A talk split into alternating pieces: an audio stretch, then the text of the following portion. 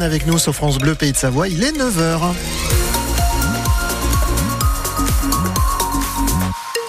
Et à 9h, on retrouve les infos avec Margot Longeroche. D'abord, un petit tour sur la route avec Arthur. Vous quittez euh, les stations Bouchon hein, dans le sens Albertville-Moutier sur la nationale 90 dans les gorges de Ponceran.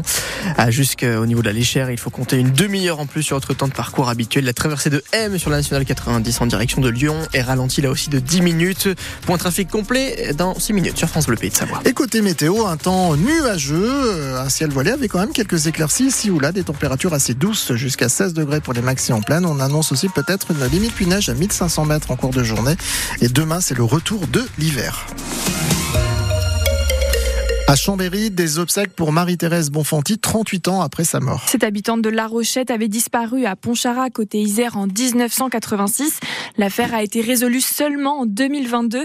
La jeune mère de famille, 25 ans à l'époque, avait été étranglée par Yves Chatin. Il a reconnu les faits en garde à vue et il a passé un an et demi en prison avant d'être libéré à cause de la prescription.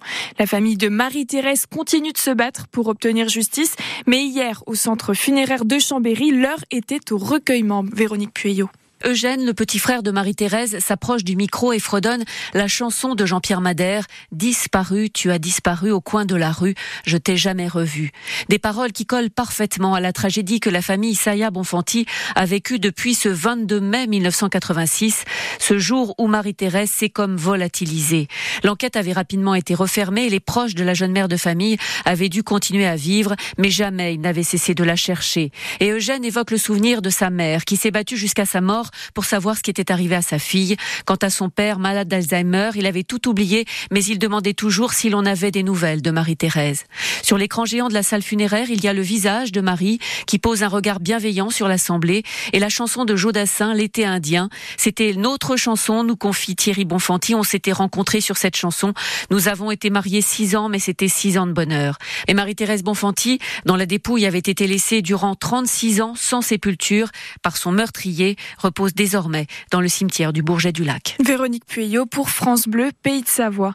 En Haute-Savoie, un choc frontal entre deux voitures fait une blessée grave. Ça s'est passé en fin d'après-midi à la Vernasse dans le Chablais sur la RD 902. Une femme de 48 ans gravement blessée a été transportée au centre hospitalier Alpes-Léman.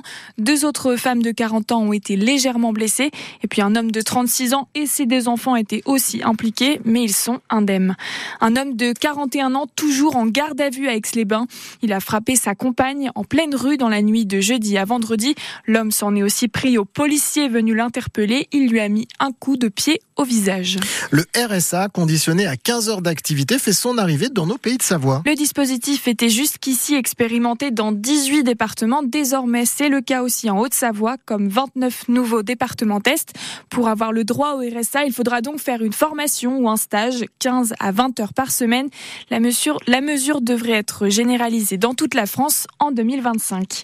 Le salon de l'agriculture se termine ce week-end en pleine crise agricole entre le gouvernement et les agriculteurs qui attendent des mesures pour leur pouvoir d'achat. Et c'est dans ce contexte que le géant Lactalis et ses producteurs ont trouvé un accord sur le prix du lait 425 euros les 1000 litres. C'est 5 euros de mieux que la première proposition du géant laitier, mais toujours insuffisant pour certains syndicats. La Confédération paysanne, par exemple, réclamait 450 euros la tonne de lait. Un bâtiment flambant neuf à Annecy pour la Fédération française de ski. Le nouveau siège de la FFS a été inauguré hier en présence d'Amélie Oudéa Castera, la ministre des Sports et des Jeux Olympiques et Paralympiques. 2000 mètres carrés de bureaux à Annecy-Métais où le personnel de la Fédération de ski vient d'emménager. Ce nouveau bâtiment aux normes bioclimatiques pour le président de la FFS, c'est un peu le symbole du ski de demain. Et dans le même esprit, Fabien Saguez plaide pour repenser les déplacements et le calendrier des épreuves de ski alpin. Les pistes de réflexion, pour moi, elles passent totalement par le transport. Aujourd'hui, il faut qu'on arrive à avoir quelque chose qui nous permet d'aller sur les territoires de montagne de manière bien plus écologique, de, bien, de manière plus douce. Il faut aussi que nos rythmes à tous, euh, ils soient aussi calés sur cette exigence euh, environnementale. Et euh, je pense c'est avant tout par là que ça va passer. Évidemment, après, la responsabilité sociétale des organisations, euh, elle est importante dans l'ensemble des gestes quotidiens, des gestes de tous les jours mais que je m'évertue à répéter, que les montagnards ont déjà depuis des décennies. C'est-à-dire qu'aujourd'hui, la consommation d'eau nous concerne, la consommation d'énergie, le respect des territoires de montagne, la forêt, les espaces verts. Euh, la montagne et ses glaciers, c'est quelque chose pour lequel on est complètement concerné. Fabien Saguès, président de la Fédération française de ski. Et en ski alpin, justement, les hommes sont à Aspen, aux États-Unis, pour l'épreuve de Coupe du Monde aujourd'hui. Hier, le Suisse Marco Odermatt s'est imposé sur le géant. Le premier Français Thibaut Favreau finit 12e et à la 13e place, on retrouve Léo Anguenot, le skieur de la Clisa. Aujourd'hui, géant encore, première manche à 18h. Puis les femmes sont en Norvège et aujourd'hui, c'est changement de programme pour elles. Un super G plutôt qu'une descente après l'annulation de l'entraînement d'hier. Côté biathlon, les Norvégiens sont maîtres chez eux à Oslo pour le retour de la Coupe du Monde après les mondiaux. Chez les femmes, Ingrid Tendrevold s'est imposée lors du 15 km en individuel. Nos Savoyardes de Julia Simon